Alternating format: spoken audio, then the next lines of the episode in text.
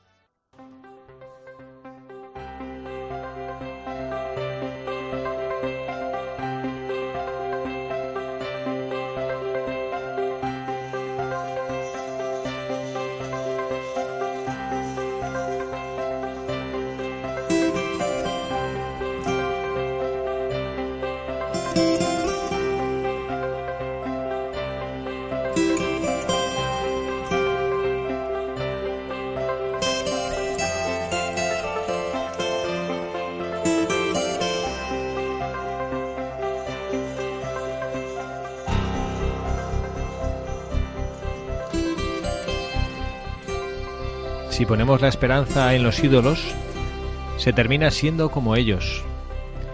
Imágenes vacías con manos que no tocan, pies que no caminan, bocas que no pueden hablar. No se tiene nada más que decir. Se es incapaz de ayudar, cambiar las cosas, incapaces de sonreír, donarse, incapaces de amar. Y también nosotros, hombres de iglesia, Corremos este riesgo cuando nos mundanizamos. Es necesario permanecer en el mundo, pero defenderse de las ilusiones del mundo, que son esos ídolos que yo he mencionado. Se necesita confiar y esperar en Dios, y Dios donará bendición. Siempre el Señor se acuerda, también en los momentos difíciles, pero Él se acuerda de nosotros y esta es nuestra esperanza. Y la esperanza no defrauda. Jamás. Jamás. Los ídolos defraudan siempre. Son fantasías, no son realidades.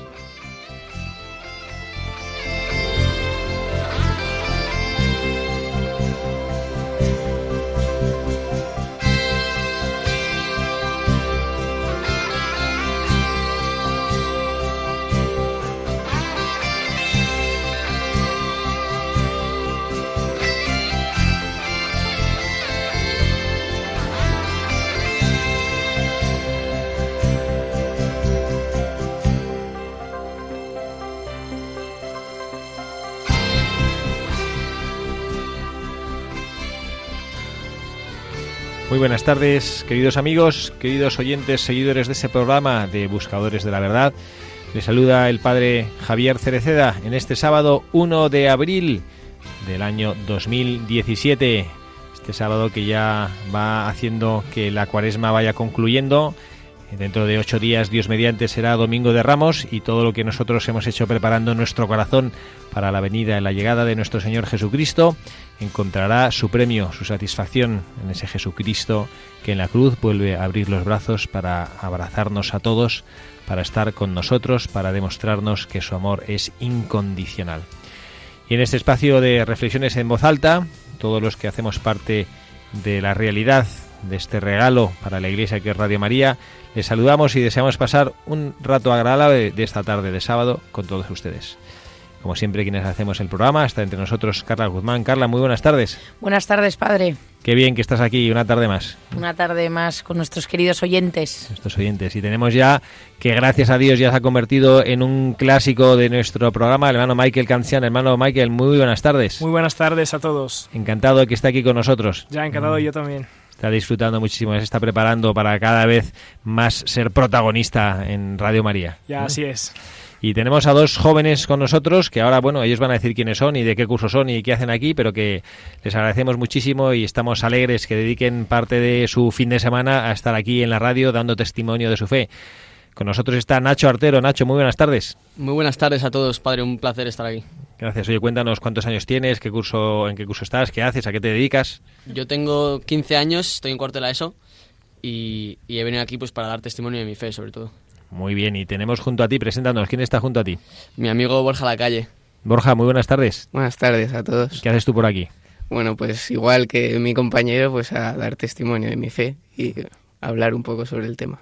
Bueno, pues eh, ellos lo dicen y ya casi nos han introducido. Hemos dicho dos cosas con las cuales nuestros seguidores avezados del programa se imaginarán de qué vamos a hablar. En la editorial, que hemos recuperado textos del Papa Francisco, los dos últimos programas no lo hemos hecho así, pero esta, este programa hemos vuelto a tomar una reflexión del Papa Francisco sobre los ídolos. Vivimos en un mundo en el cual con muchísima facilidad nos ponemos en brazos de los ídolos. Esto no es una cosa nueva. Ya desde tiempos del Éxodo, Moisés experimentó como el pueblo israelita, cuando de pronto se sentía un poquito perdido, necesitaba eh, adherirse a algo y se fabricaba sus propios ídolos. ¿no? Y, Bellocino de oro. Bellocino de oro. Y luego también hemos hablado, y nuestros jóvenes Nacho y Borja nos lo han dicho, han hablado del testimonio de la fe. Bueno, pues por aquí vamos a ir en este programa de hoy, ¿no? El saber dar testimonio y el tener cuidado con los ídolos. Pero antes que nada vamos a pedir al hermano Michael que nos recuerde cuál es el correo electrónico al que nuestros seguidores y todos aquellos que quieren colaborar en la elaboración de este programa pueden escribirnos. El correo es buscadores de la verdad arroba radiomaria.es. Muy bien, pues este es el correo al que pueden escribirnos, como siempre, recogemos estas sugerencias. Muchos de los programas que hacemos y de las cosas que comentamos son por sugerencia de quienes participan, quienes escuchan este programa. Y también, bueno, padre, decir que nos pueden escribir aquellas personas que no tengan internet o les cueste más, que también nos pueden escribir a la dirección de correo en Paseo de los Lanceros, Radio María. Muy bien.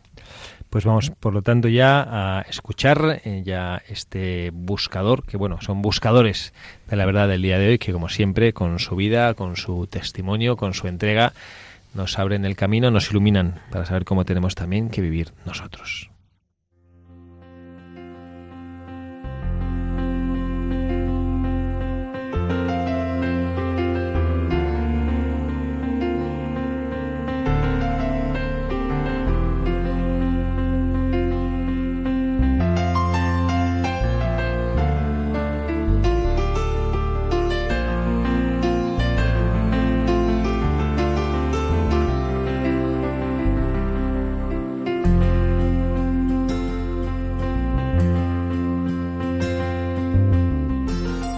Apenas seis años después de la conquista española de Tenochtitlán, el joven cristiano chalteca Cristóbal, de 13 años, era asesinado por su propio padre, cacique guerrero adicto al alcohol que perseveraba en el culto a sus ídolos. Lo mató porque le había roto sus bebidas y sus ídolos, y también instigado por una de sus esposas. Dos años después, en 1529, a los ocho años de la conquista, otros dos otros dos adolescentes de unos 13 años, Antonio y su criado Juan, también en la región mexicana de Tlaxcala, fueron asesinados a garrotazos por unos indios paganos porque ayudaban a requisar ídolos paganos por las casas.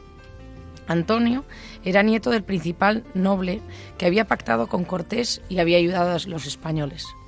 Estos tres adolescentes indios, que fueron declarados beatos por el Papa San Juan Pablo II en 1990, durante una ceremonia realizada en la Basílica de Guadalupe, van a ser ahora declarados santos por decreto del Papa Francisco, sin necesidad de reconocerse un milagro para el paso de beatos a santos.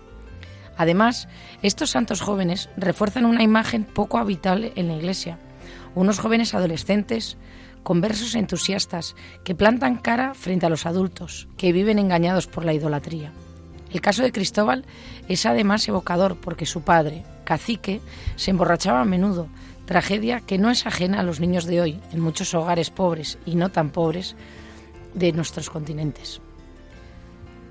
Achotecal dejó que sus tres hijos pequeños fueran a la escuela franciscana, pero intentó evitar que fuera el mayor, Cristóbal, entonces su preferido. Finalmente cedió y dejó que fuera cuando ya tenía 12 o 13 años. Además del alcohol y el pasado guerrero del padre y de las presiones de los criados y vasallos bebedores y paganos, hay un elemento añadido y común en las culturas polígamas, las intrigas de una esposa para hundir a los hijos de otras y favorecer los propios. En este caso, La mujer principal del padre Cristóbal, a quien le indignaba mucho, inducía para que matase a aquel hijo, para que cuando aquel muriese heredase un hijo suyo. El cruel padre tomó por los cabellos a Cristóbal y le echó en el suelo, dándole muy crueles coces, de las cuales no murió. Y como así no lo pudo matar, tomó un palo grueso de encina y diole con él muchos golpes por todo el cuerpo, hasta quebrantarle y molerle los brazos y piernas, y las manos, con las que se defendía la cabeza, tanto que casi de todo el cuerpo corría sangre. A todo esto el niño llamaba continuamente a Dios, diciendo en su lengua, Señor Dios mío, habed merced de mí, y si tú quieres que yo muera, muera yo, y si tú quieres que viva, líbrame de este cruel de mi padre. La madre de Cristóbal acudió desolada y pedía a gritos clemencia para el muchacho. Pero aquel mal hombre tomó a su propia mujer por los cabellos y también le tiró al suelo y le quitó de allí. Enseguida, viendo que el niño seguía vivo, aunque muy mal llagado y atormentado, mandóle echar en un gran fuego de muy encendidas brasas de leña, de cortezas de encinas secas, que es leña que dura mucho y hace muy recia brasa. En aquel fuego le echó y le, revolvió de espaldas y de pecho cruelísimamente, y el muchacho siempre llamando a Dios y a su madre la Santa María. El chico no murió inmediatamente, sino que se mantuvo moribundo toda la noche. Por la mañana, el chico hizo llamar a su padre y le dijo, Padre, no pienses que estoy enojado, porque yo estoy muy alegre, y sábete que me has hecho más honra que no vale tu señorío. El padre hizo enterrar secretamente al niño, mandó a matar a su madre y dio orden severa de callar a todos los de casa.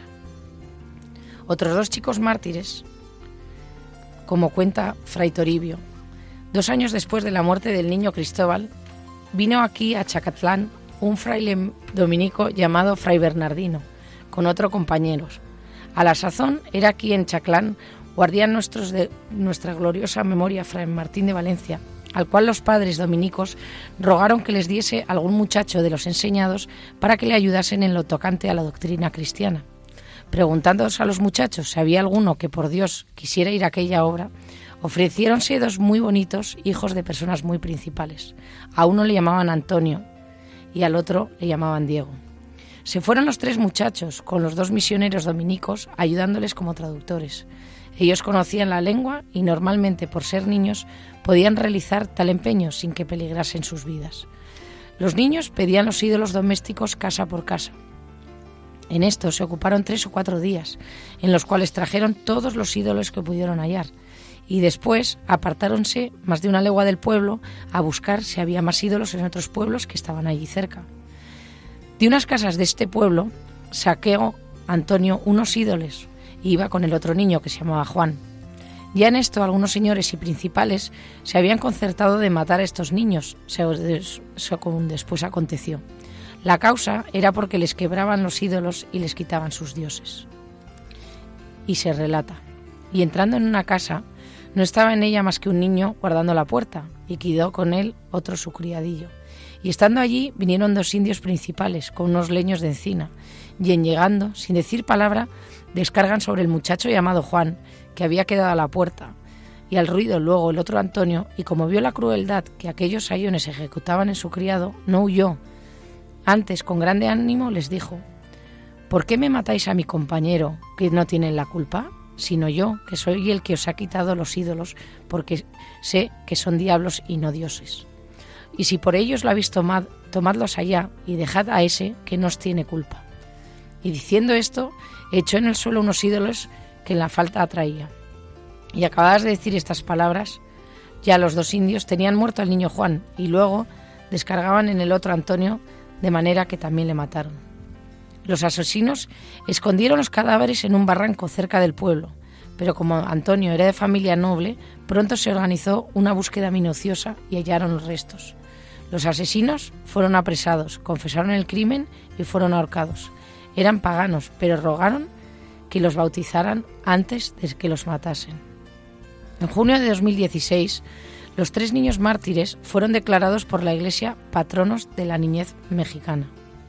Los niños mártires se considera que son los primeros mártires laicos de América y también los primeros mártires nacidos en el continente americano y de etnia amerindia. Ahora como santos canonizados, siguen haciendo historia y aquellos acontecimientos en el nacimiento de un nuevo mundo siguen estremeciendo al darse a conocer.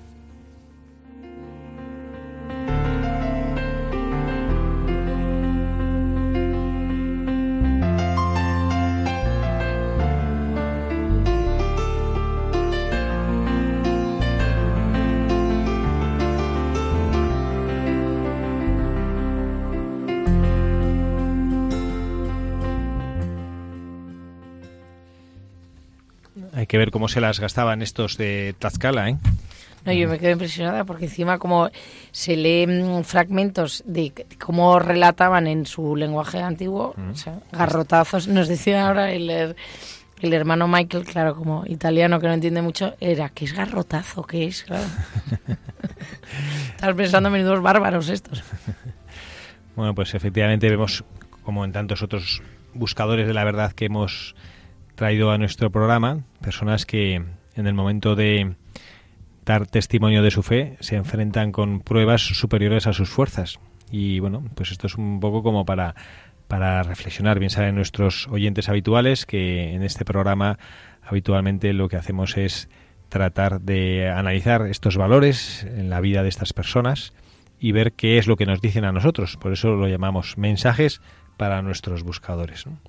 Yo veo que aquí ha estado Nacho muy atento, eh, tomando notas. ¿eh? Yo no sé, bueno, yo antes que nada me gustaría preguntarles a ellos qué les parece, de dónde creen ellos, de dónde creéis vosotros que sacan las fuerzas estos jóvenes o tantos otros mártires a lo largo de la historia que han sido capaces de morir perdonando.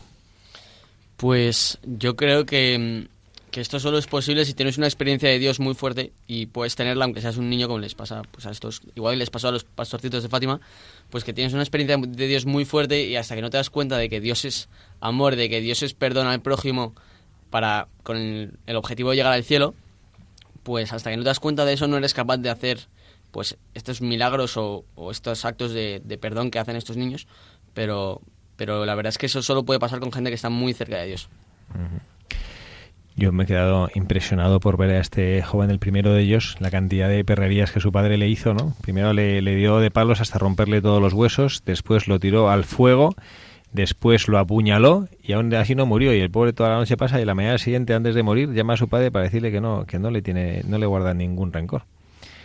Este pobre padre lo que no era muy eficaz para matar al pobrecillo, ¿no? Porque vamos, Y además, y además, no solo, digamos, en cierto sentido le perdona, pero dice, estoy muy alegre, ¿no? Que uno dice, pues, está padeciendo casi el infierno y, y está muy alegre, ¿no? Y a lo mejor mucho más alegre que, que otros, ¿no? De otros de, de sus compañeros que no estaban padeciendo eso. Ujú. Pues vamos, en- vamos a adelantar y empezar a hablar de, de nuestros mensajes de los buscadores. A ver, Nacho, él tiene, quiere Eh, empezar a hablar. Bueno, por último, me, me gustaría retocar o dar mi punto de vista de lo, que, lo último que ha dicho el hermano Michael, que es que no es que solo el niño es que esté alegre, sino que ve pues donde cualquier persona vería pues una, una miseria, un- una desgracia enorme, pues que tu padre te haya pegado como pues es lo que es una desgracia, pues el niño ve una oportunidad tremenda para ir al cielo y, le dice, gracias papá porque tú, gracias a ti, gracias a ti voy a, voy a estar en el cielo hoy.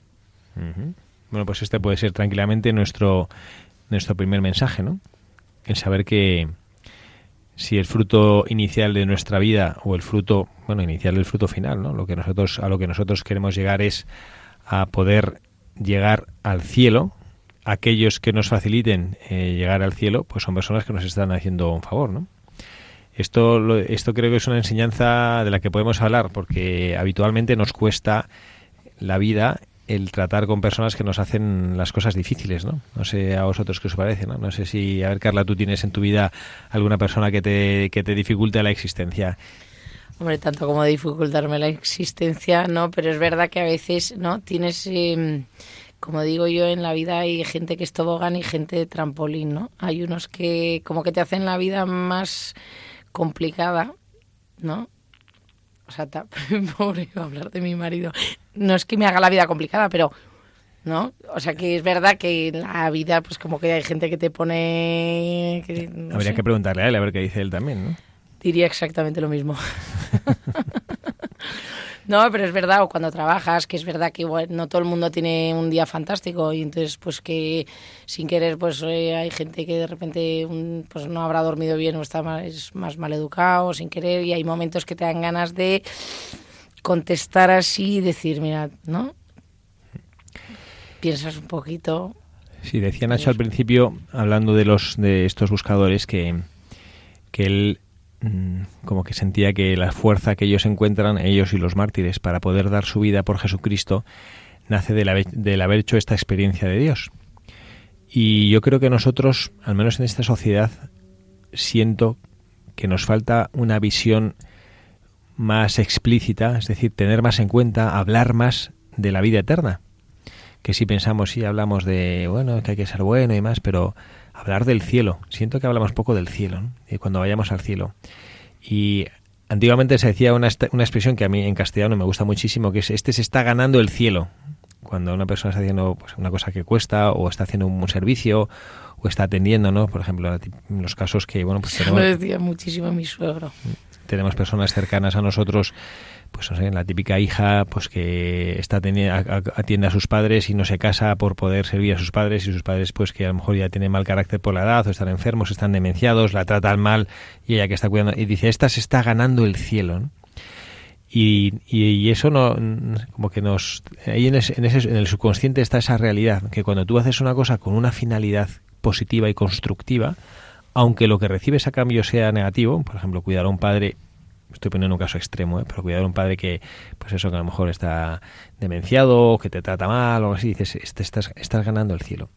Y visto esto desde esta perspectiva, el, lo que nosotros estamos buscando, que es llegar al cielo, que creo, vamos, no sé, vosotros cuatro, ¿eh? yo lo que busco en mi vida es llegar al cielo, ¿alguno no? Borja, ¿tú qué piensas? No, yo quiero llegar al cielo. también llegar al cielo, ¿no? Entonces, bueno, si resulta que todos nosotros queremos llegar al cielo, será que todo aquello que nos facilite el llegar al cielo, pues a priori como que debería ser una cosa bien acogida, ¿no?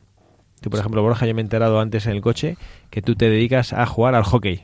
Sí, sí, juego en el club de campo Mm. al hockey. Juegas al Y- hockey. Entonces tú, cualquier cosa que te gusta o no te gusta, Sí, sí, me encanta. disfrutas mucho. Sí, Cualquier cosa a priori que a tú te ayude a ser mejor jugador de hockey, en principio tú la cogerías, ¿verdad? sí, y con mucho gusto. vamos. Con mucho gusto.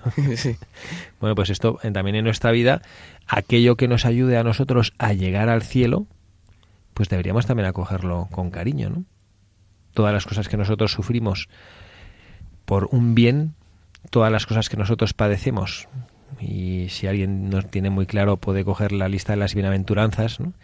Todas las cosas que nosotros padecemos en nombre de Jesucristo son cosas que nos ayudan a llegar al cielo. Yo desde luego no voy a ser el que diga que yo soy capaz de vivir con alegría las tribulaciones, pero desde luego sí me gustaría vivirlas así y creo que es de inteligencia reconocer que todas las cosas que nos ayuden, a pesar del sufrimiento, a acercarnos a Jesucristo y acercarnos a la vida eterna, deberían ser cosas que las acogemos, no sé si con alegría y con gusto, pero al menos con paz. Sí, y además yo pienso que esto tiene eh, mucho más valor porque además de dar el testimonio de que, o sea, se ve, se ve una persona que vive con los ojos en el cielo, sus sufrimientos, su- sus actividades, pero también tiene muchos frutos interiores, de decir, eh, yo estoy pasando tribulaciones eh, y en el, en el caso de este niño, de que sentía alegría o simplemente sentir paz, sentir más paz en las tribulaciones que a lo mejor hay cosas que me cuestan o esta gente pesada que tengo que aguantar y tal, pero saber de tener paz en mi interior porque Dios, Dios me va a acompañar, ¿no? Y que no estoy solo en eso y, y, eso se transmite a los demás. Eh, yo también, bueno, yo nada más escuchar a Carla, que decía que el, el padre del niño estaba borracho, pues yo enseguida me ha venido a la cabeza que nosotros también a veces estamos borrachos de ídolos, pero que no, en este caso a lo mejor el padre idolatraba al alcohol, pues eh, nosotros a lo mejor idolatramos a otras cosas a las que dedicamos nuestro tiempo y yo creo que es muy importante, eh, por ejemplo en el colegio, pues mi experiencia personal es que tienes que tener en mente dónde quieres llegar, qué quieres hacer, porque luego te dejas en los exámenes, no estudias lo que tenías que estudiar y claro, luego llegan las notas y dices, oye, no he llegado donde quería llegar. Entonces, tienes que ponerte una meta en la vida y la de todo buen cristiano, esa meta debería ser llegar al cielo. Entonces, por mucho que tengamos esos ídolos en nuestra vida, eso como puede ser dinero en la sociedad hoy en día, pues cualquier cosa, pues tenemos que tener en mente que cuál es nuestra meta, que es llegar al cielo. Es que eso es verdad, Nacho. A mí por eso me encantaba, eh, cuando estábamos haciendo el programa, escribiendo el guion, habíamos cogido la editorial de una homilía del Papa Francisco hablando sobre los ídolos, porque es verdad que los ídolos defraudan siempre, dice, son fantasías, no son realidades. Y desgraciadamente, yo creo que hoy en día, y los jóvenes, y no tan jóvenes, porque yo me incluyo entre ellos, aunque no sea tan joven, es verdad que muchas veces, o sea, eh, pones tus esperanzas, tus tal, te, te fijas en unas cosas que luego piensas y es todo vacío. O sea, no tiene pozo. Y luego si encima tú eres así, y yo por ejemplo en mi caso tengo tres hijos, y tus hijos ven, o sea, que tu madre o tu padre da importancia al coche, a dónde vamos a veranear, a tal, o sea, en el fondo, ¿qué, qué les estás, ¿no? ¿Qué les estás enseñando? ¿Qué estás. Y yo creo que es un drama que tenemos la sociedad hoy en día. O sea, que estamos vacíos de valores y que, como yo decía al principio, interrumpiendo siempre, perdón, porque es típico de la mujer, interrumpiendo al padre Javier, el bellocino de oro, y es verdad. O sea, es que nos fijamos en que luego lo analizas y dices, pero menuda tontería, ¿cómo? No, yo me imagino que cuando vayamos a morir y lleguemos a ese momento del cielo, que diremos, veremos la película nuestra vida y diremos en qué, qué tonterías hemos perdido el tiempo y, y no, y que cómo lo podíamos haber aprovechado mejor. De hecho, el, el Papa lo describe fenomenal, que dice, son los ídolos son imágenes vacías, como manos que no tocan, pies que no caminan y bocas que no pueden hablar. Es decir, de que yo, yo me imagino como que tienes una visión de una cosa súper apetecible, no sé, ponemos una hamburguesa, pero no la puedes agarrar, ¿no? Y intentas agarrarla y, te encuentras con las manos vacías. Y, pues estos son los ídolos, de que nos atontan con su imagen, con su... Eh, con pues con su apariencia y tal, pero al final con qué nos dejan es con nuestro egoísmo. Nos encontramos pobres, nos encontramos vacíos, ¿no? Pues este es el segundo mensaje que nos dejan nuestros buscadores entonces, ¿no? El saber identificar en nuestra vida los ídolos, la idolatría, la idolatría que es eso, el culto a los ídolos, el culto a cosas que, pues que, que son un poco vacías. ¿Vosotros creéis, jóvenes, que vivimos en un mundo en el que hay muchos, muchos ídolos? Bueno, yo creo que, que sí, eh, con el tema del fútbol y los deportes y eso, pues eh, idolatramos a mucha gente que realmente no son ídolos y que no hacen nada por ti. Y bueno, realmente Dios es el que hace, ha hecho todo por ti y ha muerto por ti. Yo luego también creo que, que no solo como dice Borja, que también idolatramos a gente que, bueno, a gente o a, o a cosas objetos, ideas que no, no se merecen nuestra idolatría, por supuesto. Luego también creo que estamos o sea, la misión del, del, católico hoy en día tiene que ser un poco, pues, saber que, va a haber, que van a haber esos ídolos, saber que pues vas a estar tentado siempre, pero también resistirse a que la sociedad te haga pues su, su bola, su pelota y juegue contigo, porque es lo que pasa hoy en día, que la sociedad pues parece que, que no tiene valores, que se deja llevar por el tiempo que en vez de vivir la vida, pues mira, se sienta y, y mira cómo pasa la vida delante suyo y nosotros deberíamos, pues, digamos, dar la nota y, de, y demostrar que nosotros creemos en unas cosas que, que, te van a hacer más feliz que lo que dice la sociedad. Uh -huh. Está bien creer a una persona, habéis oído esa expresión, ¿no? Este idolatraba a sus hijos. ¿Les parece que eso es correcto? No. ¿Mm? Yo es que no creo que hay que idolatrar a nadie. ¿No? Porque idolatrar es como, o sea, yo creo que nadie es perfecto, salvo Dios. Entonces, uh -huh. idolatrar es como que es lo máximo. Todos tienen sus fallos, sus defectos y sus virtudes.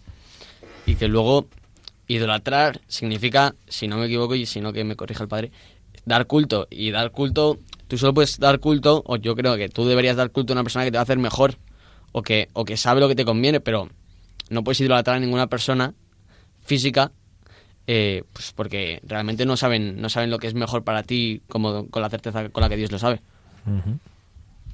Y además yo pienso que la idolatrar es el contrario de, de adorar. Es decir, se puede adorar simplemente un, un ser superior y, y, idolatrar a lo mejor es un ser igual a mí, ¿no? O sea, otro hombre, pero yo puedo adorar solamente a Dios y, y a nadie más.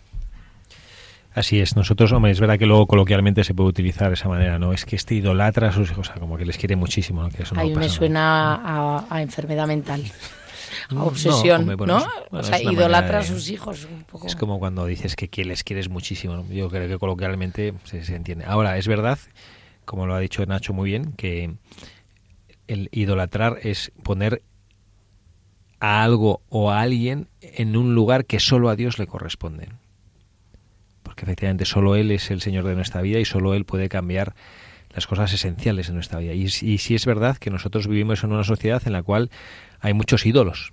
No, ojo, que yo digo así, que me encanta decir teóricamente, pero yo con mis 16 años, anda que no tenía mi carpeta forrada de... de Bueno, sí, lo que pasa es que eso es normal y creo que todo, y me parece una cosa sana en los jóvenes que les guste, pues al que es deportista le gusta el fútbol y le encanta este jugador o este otro, o al que le gusta montar a caballo le gusta tal jinete, o al que le gusta la música le gusta mucho tal cantante pero eso uno tiene que saber, bueno, hasta qué punto. Yo creo que de una manera equilibrada, ¿no? Que den equilibrio y está, está, fenomenal. Y tener modelos, modelos con minúsculas.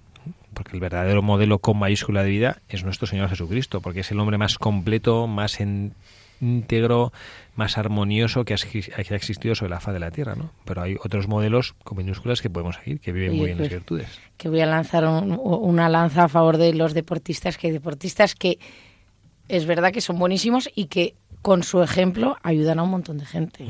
Sí, por eso digo que, hay, que, hay, que... hay, que ser modelo de, las personas. Efectivamente, tenemos en nuestro país eh, deportistas de altísimo nivel. Vamos, inmediatamente, inmediatamente como a, a Rafa Nadal, un hombre tesonero, respetuoso, trabajador, humilde, sencillo y, bueno, pues una, una figura en la historia del tenis, no solo a nivel de España, ¿no?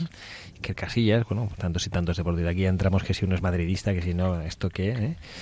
Dice Nacho que, no. Nacho es que es del Barça. ¿Tú de qué cuál eres? No, yo soy de Madrid, pero me quedo con la figura de Nadal. No, hombre, también. Bueno, por, eso no hay que, no hay que porque uno empieza ¿eh? y al final eh, a mí me gusta este, a mí me gusta este, y bueno, y realmente solo alguien con mayúsculas, que es Jesucristo, es alguien por el que merece dar la pena la vida. La vida, es que eso es verdad. Pues hay que saber amar, amar hasta dar la vida solo a Dios nuestro Señor. Bueno, y en este, en este contexto, hoy hemos preparado una pieza musical que precisamente se llama así, hasta dar la vida, que queremos proponer a nuestros oyentes, como siempre que buscamos que de este programa ellos saquen alguna pues alguna enseñanza, también en este ratín que según nuestra tradición ponemos para, para hacer un poquito de oración o reflexión con la música, saquemos también esta enseñanza, ¿no? De que hay que saber amar hasta dar la vida, pero hay que dar la vida solo por quien de verdad merece la pena. Entregarnos por quien merece la pena. Es verdad que hay otras muchas cosas en la vida que merecen la pena, ¿eh? y esto no hay que ser aquí tan, tan radical, ¿no? Pero que Jesucristo es aquel por el que siempre merece la pena luchar, por el que siempre merece la pena vivir.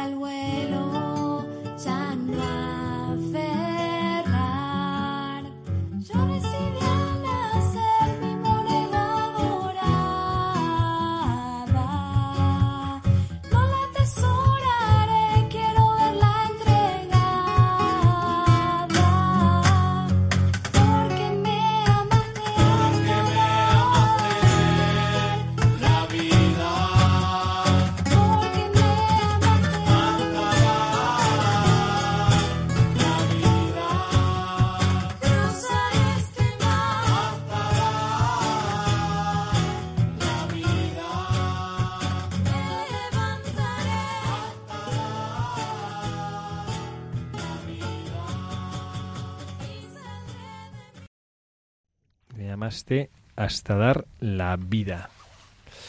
Pues eso es lo que nosotros hemos procurado transmitir a nuestros oyentes y lo que nosotros hemos creído que era la motivación de nuestros buscadores del programa de hoy. Aquí seguimos, Buscadores de la Verdad, padre Javier Cereceda, quienes habla, está con nosotros Carla Guzmán, el hermano Michael Cancián, Nacho Artero y Borja Lacalle. Y Nacho quería presentar el siguiente mensaje para buscadores de este grupo de jóvenes tlaxcaltecas, mártires por su fe. Sí, bueno, a mí lo, lo que más me ha llamado la atención de, de estos mártires es, es, la valentía que tienen a, la hora de, de, defender a Dios, que es, es el valor que quería transmitir a los buscadores pues es, es, esa valentía. Sobre todo a mí me gusta mucho una, una frase que siempre dice mi madre, que, que, es hacer lo que Dios quiere y creer lo que Dios hace. Que es, parece que, que lo primero, pues bueno, puede ser un poco más fácil, pero luego la segunda parte de la oración, creer lo que Dios hace, eso sí que requiere más valentía aún, porque no tenemos que tener solo valentía con los demás a pues a defender nuestros valores, sino también hay que ser valientes delante de Dios y decir, igual, pues me pongo en tus manos y, y haz conmigo lo que, lo que tú quieras. Hay que ser valiente. Para ponerse delante de Dios hay que ser valiente. Y bueno, pues no siempre esta virtud brilla en nuestra vida. Más bien con facilidad encontramos cristianos que, que son un poco avergonzados de serlo. El último programa de Buscadores de la Verdad vimos aquel joven sacerdote, si se acuerdan estos oyentes, Jacob Gapp, este sacerdote austriaco, que vivía en un contexto en el cual parecía que lo correcto era callar y sin embargo él experimentó la, la, llamada de Dios nuestro Señor a decir la verdad a un riesgo de su vida y a fe que fue cierto y acabó perdiéndola, ¿no? Fue decapitado por el régimen totalitario que quería transmitir otra verdad que no era la verdad que correspondía con la fe. Y de hecho lo, los niños aquí al inicio que habíamos leído la vida y tal decía que no tenían miedo a plantar cara a los adultos, ¿no? Y que los adultos, y que veían que los, los adultos emborrachaban los ídolos y no tenían miedo a plantar cara. Tanto que al final esos dos niños eh, que estaban para ser ejecutados y tal, y uno le grita a, al otro, al, al, que los iba a ejecutar, diciéndole que... porque iba a matar él, que él se lo había dicho, que, que él le había dicho que eso, esos eran ídolos que, que, no tenían que seguir porque no estaban dioses detrás, estaba el diablo, ¿no? Son palabras muy fuertes para decir a una persona, para decir a, a unos adultos, ¿no? Que tú eres simplemente un niño. Uno dice, oye, mocoso, pues que, que te calles, ¿no? Y, y no, y proclamaban su experiencia de Cristo. Yo había, yo había pensado justo lo mismo que el hermano. De hecho, me alegró bastante cuando, cuando lo ha recordado, lo de plantar cara. Que mmm, plantar cara, pues puede, puede sonar un poco descarado. O sea, realmente en el contexto de la sociedad actual no está bien plantar cara, a, sobre todo a los adultos, pero sí que es verdad que tenemos que plantar cara, como dice el hermano, a, a cualquiera que, que se oponga pues a lo que a lo que nosotros creemos, porque si al final tú te dejas llevar por lo que por lo que los demás dicen, pues al final no tienes nada que defender, te sientes vacío. Esta es una reflexión interesante, ¿no? Si tú mm, te dejas llevar por lo que los demás dicen, ¿Puede ser esto, vosotros creéis que esto puede ser uno de los ídolos de la juventud actual, ¿no? El dejarse llevar por lo que los demás dicen. Bueno, pues puede ser porque hay mucha gente que dice muchas cosas de Dios y eso y bueno, pues puede ser no, un ídolo, pero no. El otro día yo escuché un concepto que no lo tengo muy claro, espero no equivocarme explicándolo, que era la, la que es la postverdad. ¿Habéis oído hablar lo que es la postverdad? Que va, nunca. La posverdad lo llaman a, por ejemplo, me pusieron un ejemplo, no sé, no sabía yo definirlo así correctamente, pido perdón si hay aquí algún académico que nos está escuchando ahora y pueda pensar que no es muy correcto esto, ¿no? Pero lo explicaron con un ejemplo. Alguien hace un discurso, un político de X presidente de X país, hace un discurso, entonces no saben si el discurso ha sido lo que él ha dicho ha sido bueno o no es bueno, ¿no? si es una cosa como los, las propuestas que él ha hecho son buenas o no. Entonces esperan a ver las reacciones de la gente que lo ha escuchado. En internet, los likes, los no likes, me gusta, no me gusta, ¿no? Entonces al final, si resulta que todo el mundo que lo escuchó decidió que esa es una cosa que le gusta, entonces esto es verdad y esto es bueno, ¿no? O sea, es verdad a posteriori, da igual, tú primero dices una cosa y luego a ver cómo lo aceptan y cómo la cogen los demás, ¿no? Y yo mmm, me doy cuenta que será que... Es Relativismo total. Relativismo, sí, claro, así es. Es que el, el relativismo está en el corazón de los grandes errores históricos y filosóficos que han existido. ¿no? Y vivimos en una juventud. ¿Vosotros pensáis o os identificáis, no vosotros a título personal, sino la juventud de la que formáis parte, que es una juventud un poco relativista en este sentido? Eh, sí, o sea, sobre todo la palabra que definiría a mi generación, que me hace mucha gracia, pero bueno, es así, es postureo. O sea, mi generación hace las cosas porque toca, porque, porque pintan bien y porque nadie te va a criticar por hacerlas. Y al final, pues todo esto es, como decía el padre Carla, relativista, porque si al final, si tú no piensas por ti mismo y, solo dices los que más, los que los demás dicen como un, como un papagayo, pues qué sentido tiene.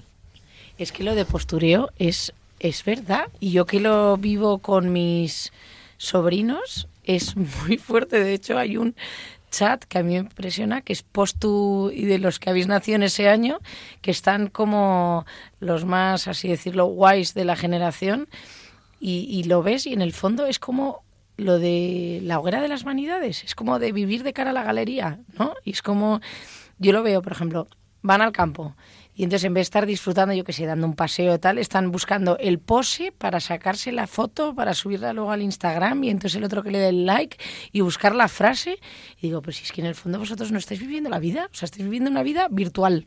O sea, no disfrutas, o me imagino que os vais de copas o estáis en una, saliendo en una fiesta y en vez de estar disfrutando, hablando tranquilamente con tus amigos, estás, venga, foto, tal. O sea, en un restaurante en Estados Unidos han prohibido, o sea, cuando entras, como lo de detector de metales, directamente dejas de tu móvil, porque se dan cuenta que la gente no interactuaba entre ellos. O sea, era todo momento, venga, post tu foto, post tu no sé qué.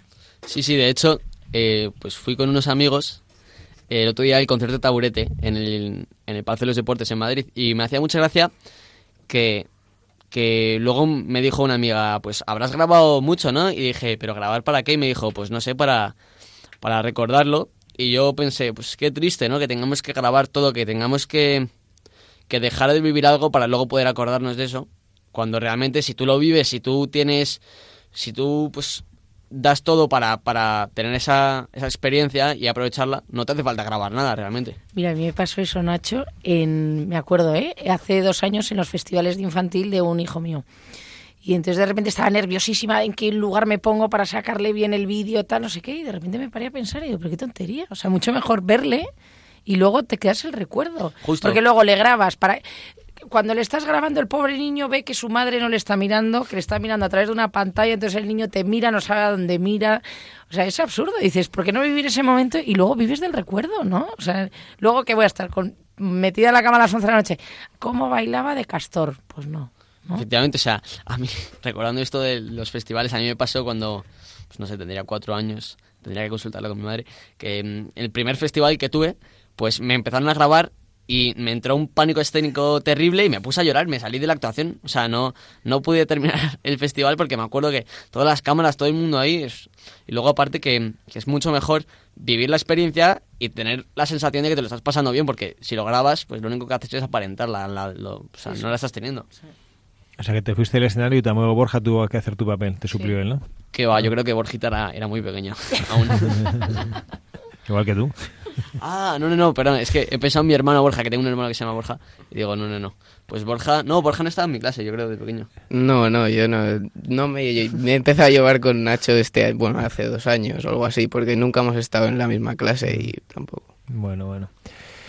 Pues este es el mensaje y nos queda otro mensaje todavía. Tenemos unos minutitos todavía para hacer el último mensaje, pero antes quería compartir con nuestros oyentes las cosas buenas que se viven siempre en la radio, de las que todos nos sentimos parte y nos sentimos orgullosos y queremos compartir con ustedes. Lo primero de ellos es que durante este fin de semana está teniendo lugar el Encuentro Nacional de Voluntarios de Radio María y queremos pedir a todos los que nos están oyendo que, que recen por los voluntarios para que Dios nuestro Señor les siga iluminando, fortaleciendo en su voluntad y en su decisión de seguir construyendo esta radio de María. Y también decirles que tendremos este jueves 6 de abril la hora santa, que también podrán seguir a través de la web, si quieren a través de la página web de Radio María, podrán seguir en directo con imágenes esta hora santa. Saben que es el jueves previo al viernes de Dolores y ya el sábado siguiente ya será Domingo de Ramos y empezaremos con la Semana Santa. Y también tendremos ejercicios espirituales esta semana a, las 11 de la noche. Podrán seguir también los ejercicios espirituales que nos servirán de manera particular para prepararnos bien para esta Semana Santa que ya ya tenemos encima. Y bueno, Nacho, ¿cuál es el último mensaje para buscadores que tú querías compartir de nuestros buscadores del día de hoy? Eh, pues el último, yo quería compartir el, el permanecer fuertes en, en la fe. Bueno, como decían aquí que, que, o sea, que mientras le estaban apaleando al, al niño, pues él seguía invocando a, a, Dios y a Santa María, pues, pues no, no desistir en, en, pues, en, confiar en Dios, o sea, en ningún momento pensar que Dios no nos va a ayudar porque pues, hoy en catequesis estábamos dando unos vídeos, pues nos pusieron que, que mucha gente se pregunta por qué existe el mal y realmente veíamos un vídeo de Einstein negándole a su profesor lo del mal que decía que era la ausencia de bien, o sea, que nunca nos olvidemos de que Dios a lo mejor nos está poniendo la oportunidad del martirio pues para llegar antes al cielo y, tenemos una suerte también de eso. Bueno, es verdad, aunque como que eso da un poquito de miedo y de respeto, ¿no? es verdad que, las, que el martillo es una gozada para a los que los que lo han vivido, ¿no? A mí no sé, yo no me da un poquito de miedo eso, ¿no? Pero bueno, es verdad que que es una puerta abierta para el cielo, ¿no? Es verdad que estos, estos mexicanos que también luego son personas que han sido curtidas en su fe, ¿no? También vivieron ellos la guerra cristera al inicio del siglo pasado y ellos decían, recuerdo que había una expresión que decían que el cielo está de oferta, ¿no? Decían ellos cuando iban a defender su fe y a, defender la libertad para practicar su fe, decían de broma, bueno, de broma, pero que del cielo está de oferta, ¿no? Sabiendo que, bueno, pues que iban a una lucha para defender la práctica de la fe, ¿no? O poder vivir su fe, ¿no?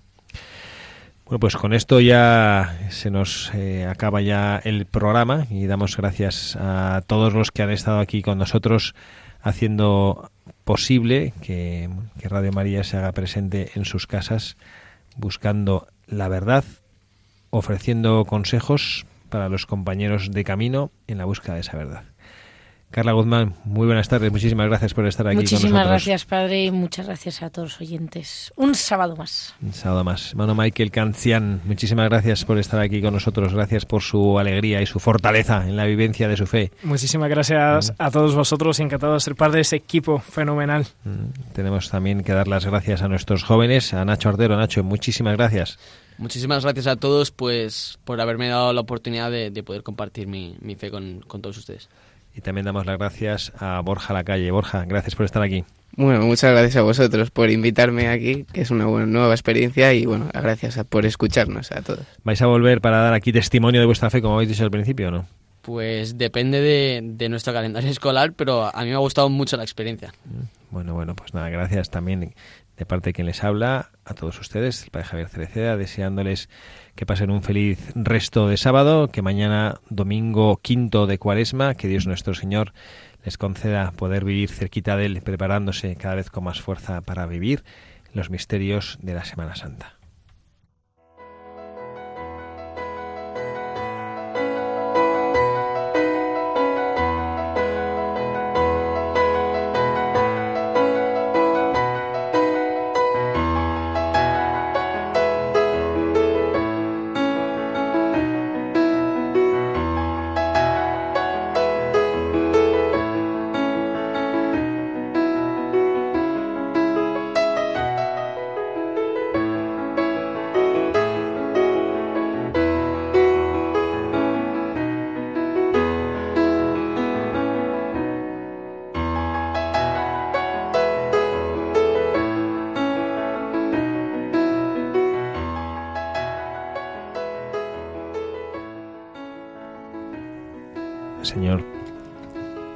Según se va acercando la Semana Santa, nos vamos dando cuenta de lo difícil que es preparar nuestro corazón con fuerza, con verdad, para encontrarnos contigo en el camino del Calvario, en Getsemaní, en tu muerte, y también así lo deseamos en tu resurrección.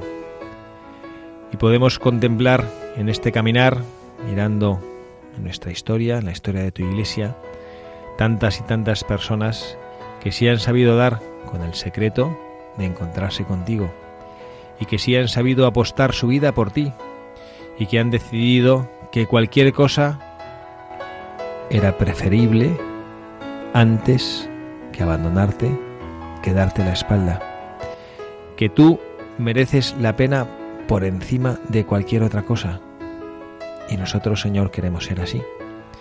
Queremos abrazarte, queremos dar la cara por ti en este mundo en el que con tantísima facilidad se oculta tu voz y tu nombre. Queremos ser valientes, Señor, y te pedimos que nos enseñes cómo hablar de ti, cómo testimoniar con valentía, con coraje, con respeto, con amor, con esperanza, con alegría y con ilusión, tu nombre, que es el único que se nos ha dado bajo el cielo y bajo la tierra, con el cual podamos ser salvados.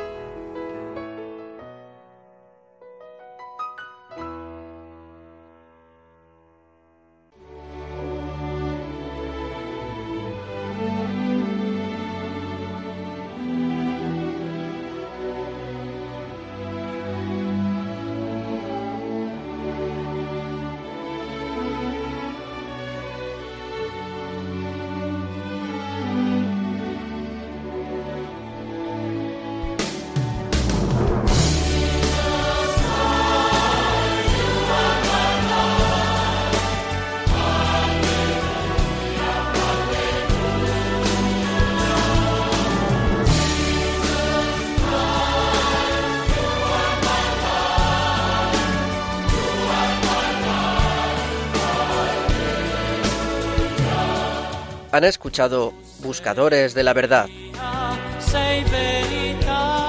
con el padre Javier Cereceda.